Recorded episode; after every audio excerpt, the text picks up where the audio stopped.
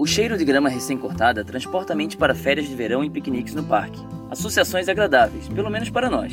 Para as plantas, o mesmo aroma é um prenúncio de perigo. Quando uma planta é ferida, por exemplo, pelas lâminas giratórias de um cortador de grama ou por uma lagarta bem esfomeada, fluidos químicos são derramados das feridas, flutuam no ar e chegam aos nossos narizes, também grudando em folhas e caules de plantas próximas. Ao longo de muitas gerações, as plantas mais xeretas evoluíram para interpretar cada combinação diferente de compostos como uma associação específica de uma ameaça iminente. O aroma que corresponde à lagarta, por exemplo, faz com que plantas como o tomate e o tabaco produzam toxinas amargas em suas folhas, o que as torna bem desagradáveis. Além disso, as plantas podem se comunicar entre si. Algumas, como o milho e o algodão, podem convocar animais para sua defesa emitindo fragrâncias químicas, que atraem vespas e parasitas para injetarem seus ovos nas lagartas rechanchudas, e suas larvas poderem comê-las de dentro para fora.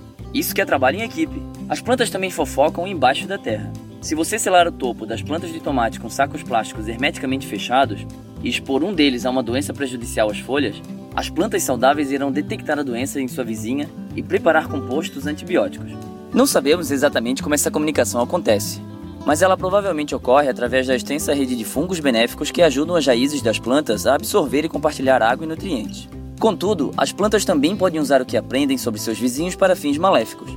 A trepadeira parasita cuscuta fareja e se orienta em direção a melhores hospedeiros em vez de se jogar às cegas. Uma outra vinha encontrou um jeito de crescer folhas de diferentes formas e tamanhos para combinar com os da árvore ou arbusto em que está subindo, usando assim seu hospedeiro tanto para suporte quanto camuflagem. Seja qual for o propósito, autodefesa, parasitismo ou mimetismo, as plantas já vêm xeretando e conversando em uma complexa rede social desde muito antes do Facebook, SMS ou até mesmo.